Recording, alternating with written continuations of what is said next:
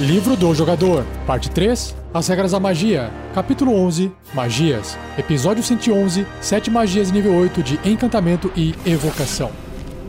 Regras do DD 5E Uma produção RPG Next. Seja bem-vinda, seja bem-vindo a mais um Regras do D&D 5e. Eu sou Rafael47 e nesse episódio irei apresentar a você o que o livro do jogador do RPG Dungeons and Dragons quinta edição diz sobre essas magias de nível 8, magias bem fortes, das escolas de encantamento e evocação. Me acompanhe nesse episódio.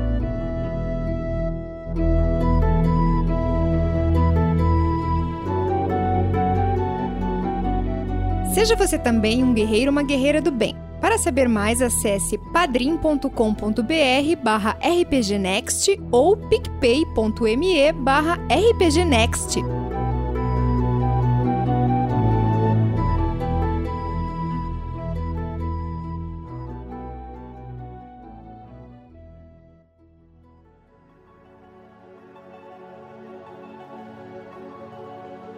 Começando então com as magias da escola de encantamento. A primeira aqui da lista em ordem alfabética, do nível 8, é a antipatia ou simpatia. Tem uma barrinha assim, antipatia barra simpatia. É uma magia que tem um tempo de conjuração de uma hora, o alcance é de 18 metros, componentes verbal, somático e material. E o material é um pedaço de alume embebido em vinagre para o efeito da antipatia.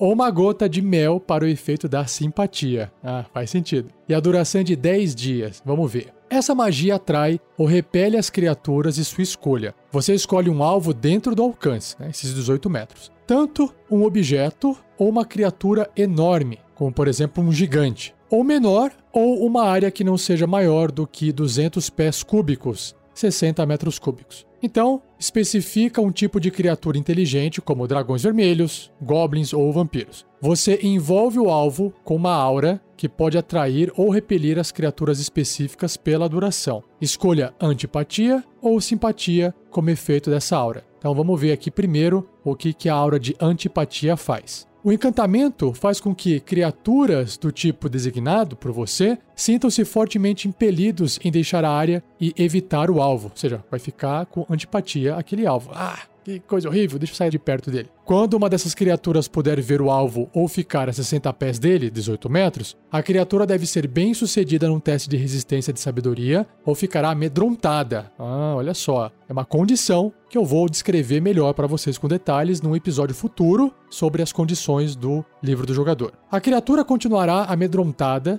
enquanto puder ver o alvo ou permanecer dentro desses 60 pés, desses 18 metros dele. Enquanto estiver amedrontada pelo alvo, a criatura deve usar seu deslocamento para se mover para o local seguro mais próximo, o qual ela não possa ver o alvo. Ou seja, ela vai fugir e vai procurar um lugar para se esconder e deixar de ver o alvo, né? Se a criatura se mover para mais de 60 pés, nos 18 metros, né, do alvo e não puder vê-lo, a criatura não estará mais amedrontada, porque a fonte do medo desapareceu, né? Mas ela ficará amedrontada novamente se voltar a ver o alvo ou ficar a 18 metros dele. Então, mantém-se essa energia, essa aura pela duração da magia, que são 10 dias. Que mais? Agora, a simpatia. O encantamento faz com que criaturas específicas sintam-se fortemente impelidos a se aproximar do alvo enquanto estiverem a 60 pés, 18 metros, dele, ou puderem vê-lo. Quando uma dessas criaturas puder ver o alvo ou ficar nessa distância, a criatura deve ser bem sucedida num teste de resistência de vontade ou usará seu deslocamento em cada um dos seus turnos para entrar na área ou se mover até o alcance do alvo. Ou seja, é o inverso da antipatia.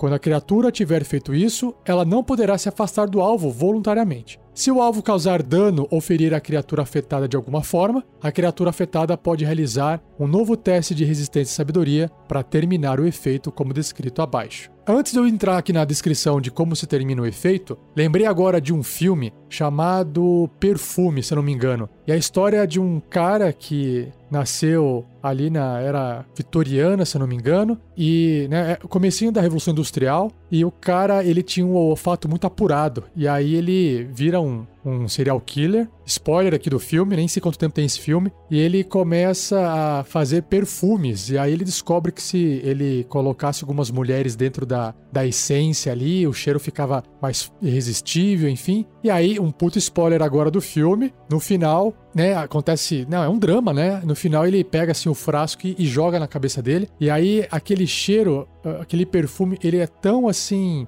irresistível que as pessoas elas querem ir até ele e querem tipo arrancar um pedaço dele e aí ele se mata, né? É uma cena bem bizarra. Então eu imagino aqui que essa simpatia tenha esse efeito do perfume, tirando a parte de matar a pessoa, né? Mas essa coisa de chegar perto da pessoa, querer passar a mão, como se fosse talvez um, um ídolo, né? Um astro de música, de rock, sei lá, onde as pessoas querem chegar perto, ah, quer tocar. então, imagine isso da vida real aí no seu jogo de RPG, tá bom?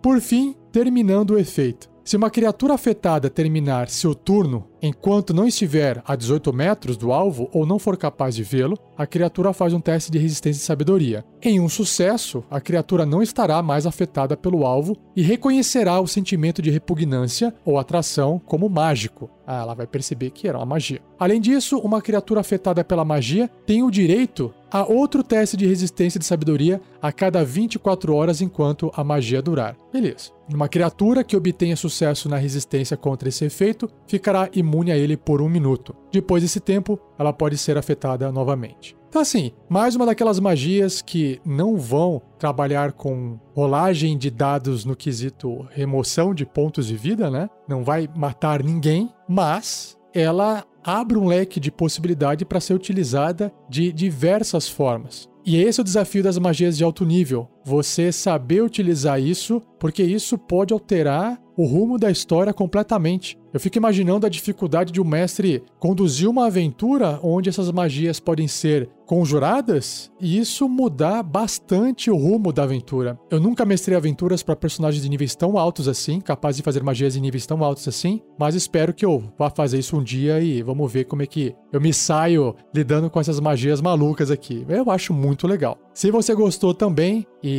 quiser escolher uma classe, para poder conjurar essa magia, saiba que druidas e magos são as únicas que sabem conjurá-la.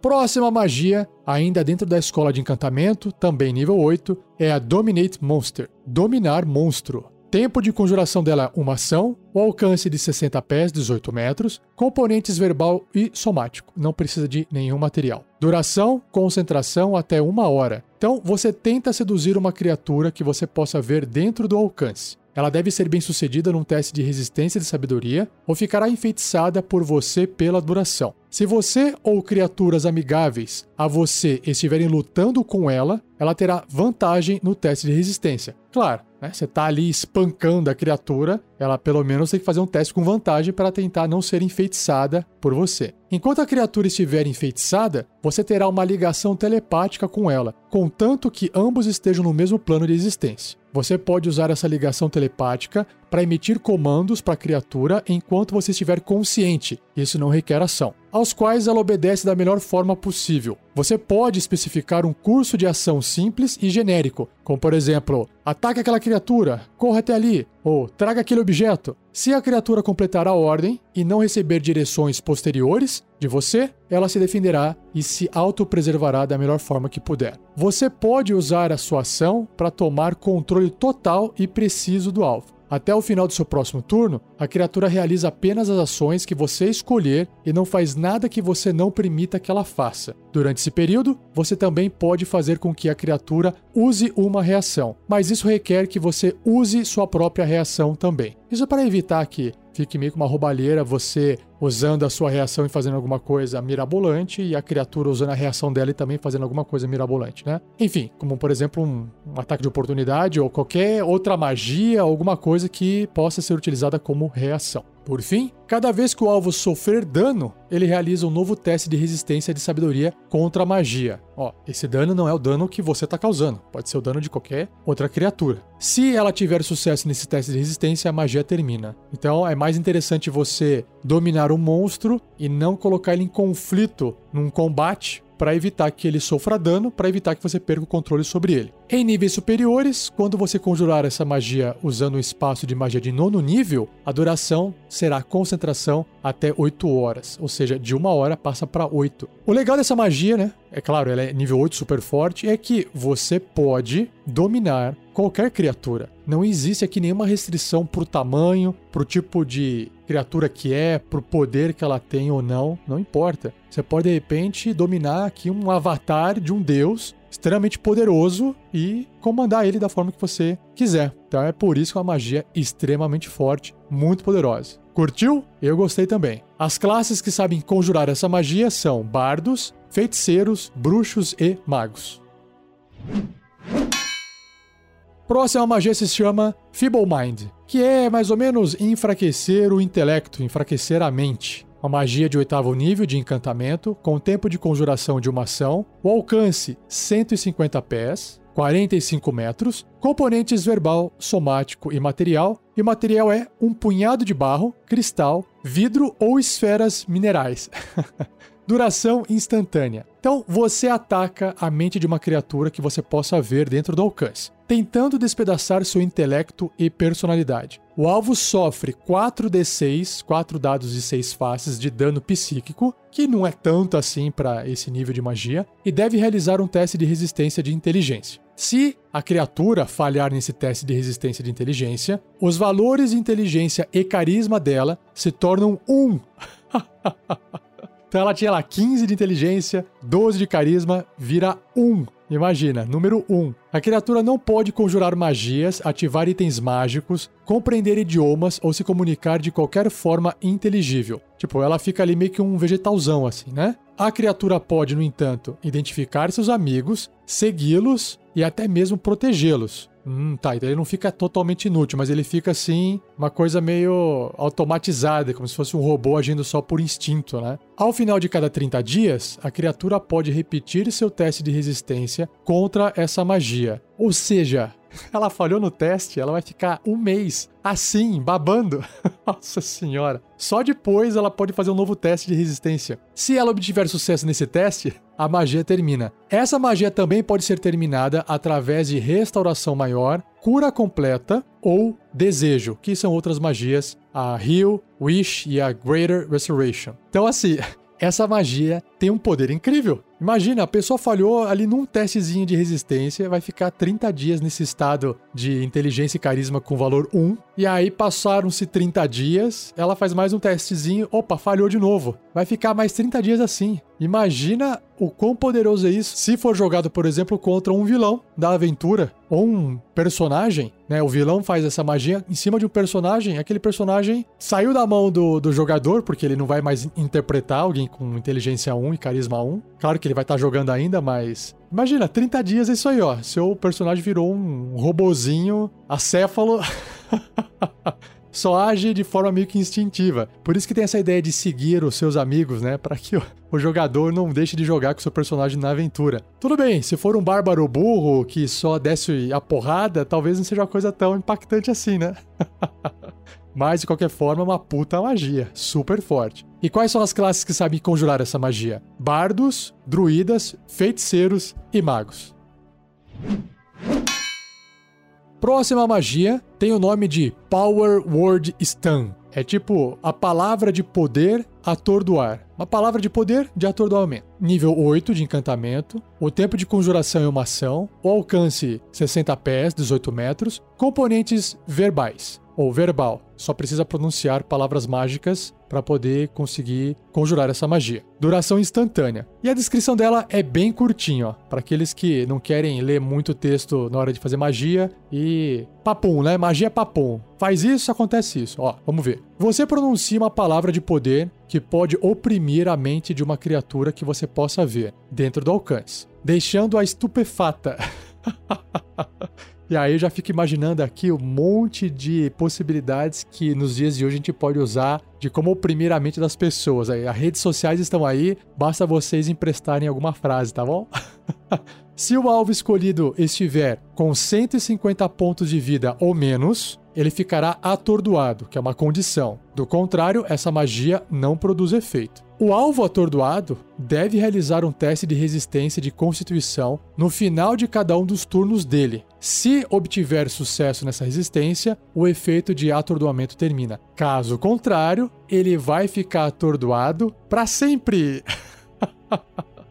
Claro que ele tem muitas chances de fazer esse teste de constituição, mas imagine que vem algum outro personagem e joga alguma outra magia para jogar esse bônus de constituição do personagem lá para baixo, para que ele tenha menores chances de obter um bom resultado no teste. Ou seja, aumentando assim as chances de esse personagem ficar atordoado por mais rodadas, né, por mais turnos. Pode parecer que isso não soa assim tão forte, né? Porque se você pensar que um combate tem turnos que duram 6 segundos, se a criatura aqui tem 150 pontos de vida e ficou atordoada, um turno atordoado é suficiente para todo mundo chegar ali do lado, né, uma rodada, e fazer o que quiser sem nenhum tipo de resistência dessa criatura. Então tudo vai ser feito contra ela com vantagem, porque essa criatura não tem como se defender, sabe? Então, sim, é muito forte. Claro que você tem que enfraquecer a criatura antes. Nesse caso, ela precisa estar com 150 pontos de vida ou menos, senão a magia não vai funcionar. Tá aí, uma magia que é forte. É forte e tem que ser bem utilizada. Quais são as classes que sabem conjurar essa magia? Bardos, feiticeiros, bruxos e magos. Próxima magia tem um nome legal que se chama Earthquake, que é terremoto.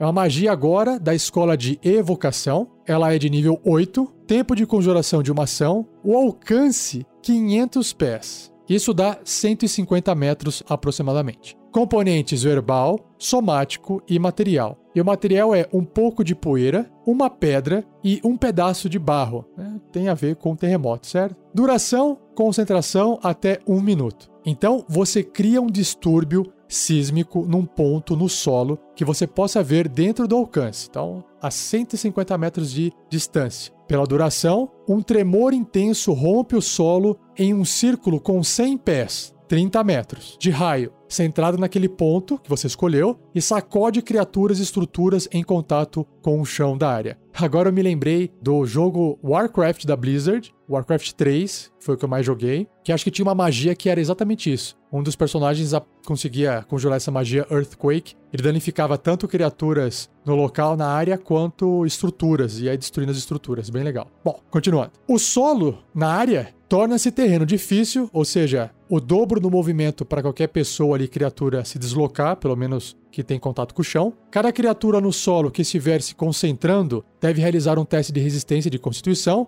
e se falhar na resistência, a concentração da criatura é interrompida, ou seja, tem de repente ali um inimigo se concentrando numa magia ou se concentrando em alguma outra atividade, outra tarefa, ele perde a concentração porque o chão está tremendo e desconcentra ele. Quando você conjura essa magia e ao final de cada turno que você gastar se concentrando nela, cada criatura no solo na área deve realizar um teste de resistência de destreza. Se falhar nesse teste, a criatura será derrubada no chão ela fica caído, né? Ela fica com a condição de caído. Faz todo sentido também. Essa magia pode ter efeitos adicionais a depender do terreno na área, como determinado pelo mestre. Então, nós temos aqui, por exemplo, fissuras e estruturas. Vamos ver primeiro o que, que a magia traz sobre as fissuras, né? Que são ali buracos, fendas no chão que vão se formando. Fissuras se abrem por toda a área da magia no começo do seu próximo turno, após você conjurar a magia. Então no começo é só o tremor depois que a fissura aparece. Um total de 1d6, um dado de 6 faces dessas fissuras, se abrem em locais escolhidos pelo mestre. Então o mestre pode realmente escolher e falar assim: opa, vou abrir aqui em cima dessa criatura.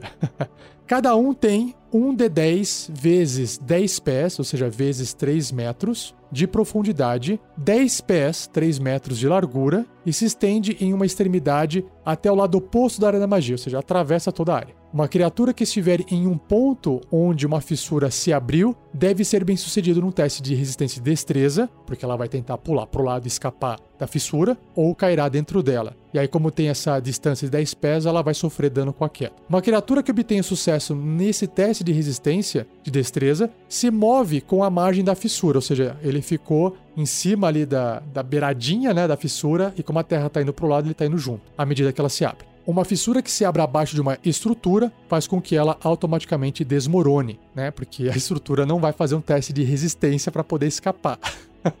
e aí é onde a magia descreve o que acontece com as estruturas. O temor causa 50 pontos de dano de contusão a qualquer estrutura em contato com o solo na área, quando você conjurar a magia, e no início de cada turno até a magia terminar. Então ela vai se acumulando esse dano, causa 50 de dano, depois mais 50, depois mais 50, até acabar a magia. Se a estrutura cair a zero ponto de vida, ela desmorona e potencialmente fere criaturas próximas, dependendo do que for, né? Uma criatura a uma distância inferior à metade da altura da estrutura deve realizar um teste de resistência de destreza, porque a estrutura é muito maior que ela e vai poder machucar ela. Se falhar nesse teste, a criatura sofrerá 5d6 de dano de contusão, cairá no chão e estará soterrada nos escombros, precisando de um teste de força, de atletismo, com dificuldade 20, usando uma ação para escapar. O mestre pode ajustar essa CD, essa dificuldade, para cima ou para baixo, dependendo da natureza dos escombros. Claro, né? Se for, sei lá, uma casinha de palha, fica mais fácil você sair.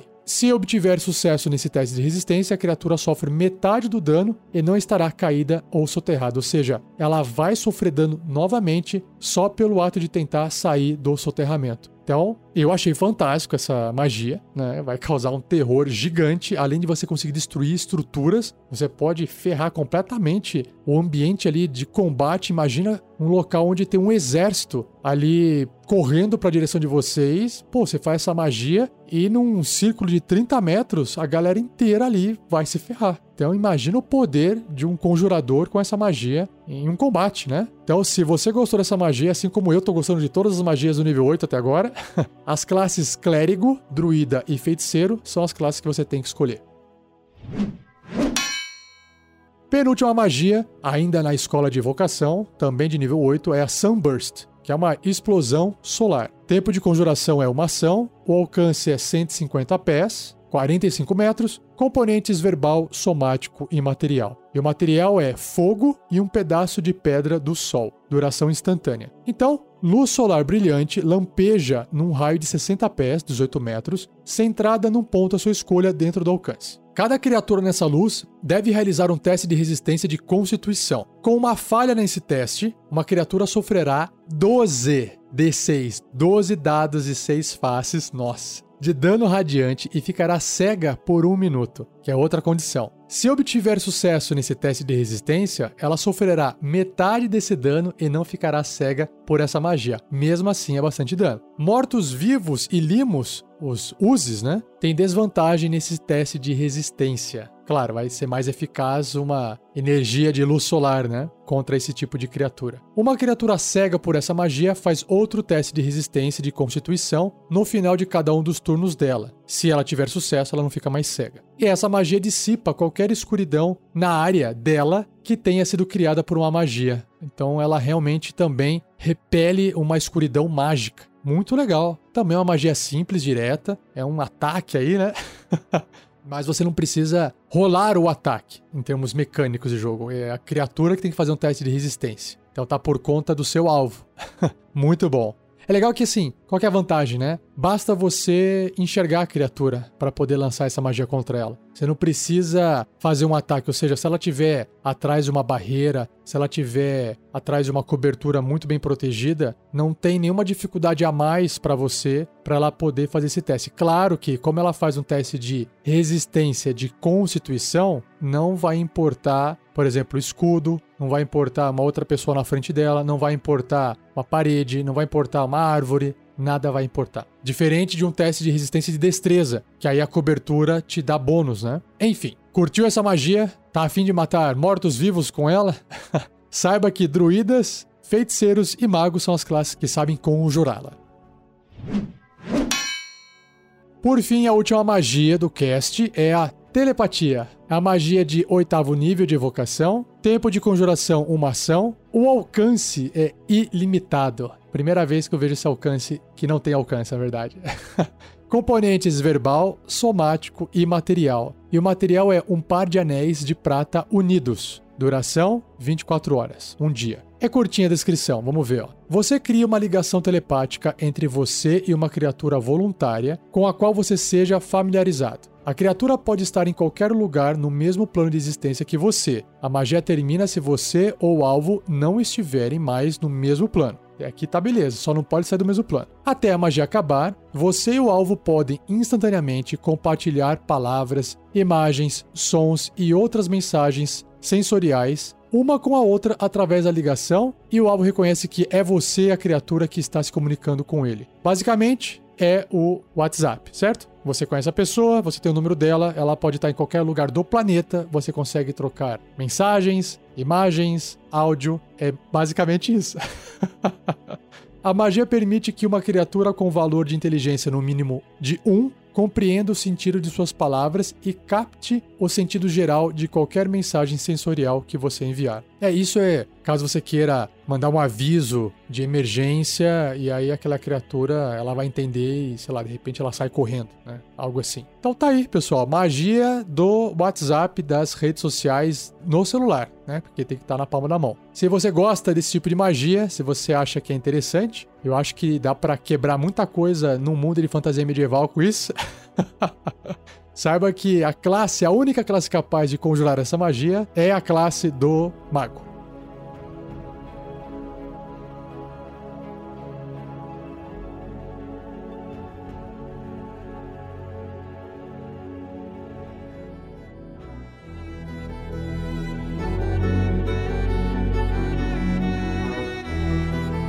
E assim eu encerro mais um cast, mais um episódio do Regras do D&D 5e. Espero que você tenha gostado. Envie suas dúvidas para rafael47@rpgnext.com.br. Ah, pessoal, evite enviar para contato@rpgnext.com.br, porque senão vai para todo mundo e apenas eu que estou fazendo isso aqui no RPG Next, tá bom? Então mande para mim apenas porque senão o pessoal ali é capaz de ou te responder, ou não saber o que fazer com a sua pergunta, porque não está estudando o sistema. Então, lembre-se de enviar para Rafael47, 47 é numeral, 4 e o número 7, arroba rpgnext.com.br. Ou, se você quiser, você pode escrever no post desse episódio a sua dúvida, e aí o que eu faço? Eu vou acumulando essas dúvidas, vou gerar um banco de perguntas, e aí eu faço um episódio onde eu tento responder todas elas tá bom? Não se esqueça de compartilhar, continue a discussão desse cast no post do episódio e um agradecimento aqui ao Gleico Vieira Pereira, o editor desse cast. E não perca o próximo episódio, onde eu irei apresentar quatro magias ainda de nível 8, só que agora da Escola de Necromancia e Transmutação. Beleza? Um muito obrigado, um abraço e até o próximo episódio.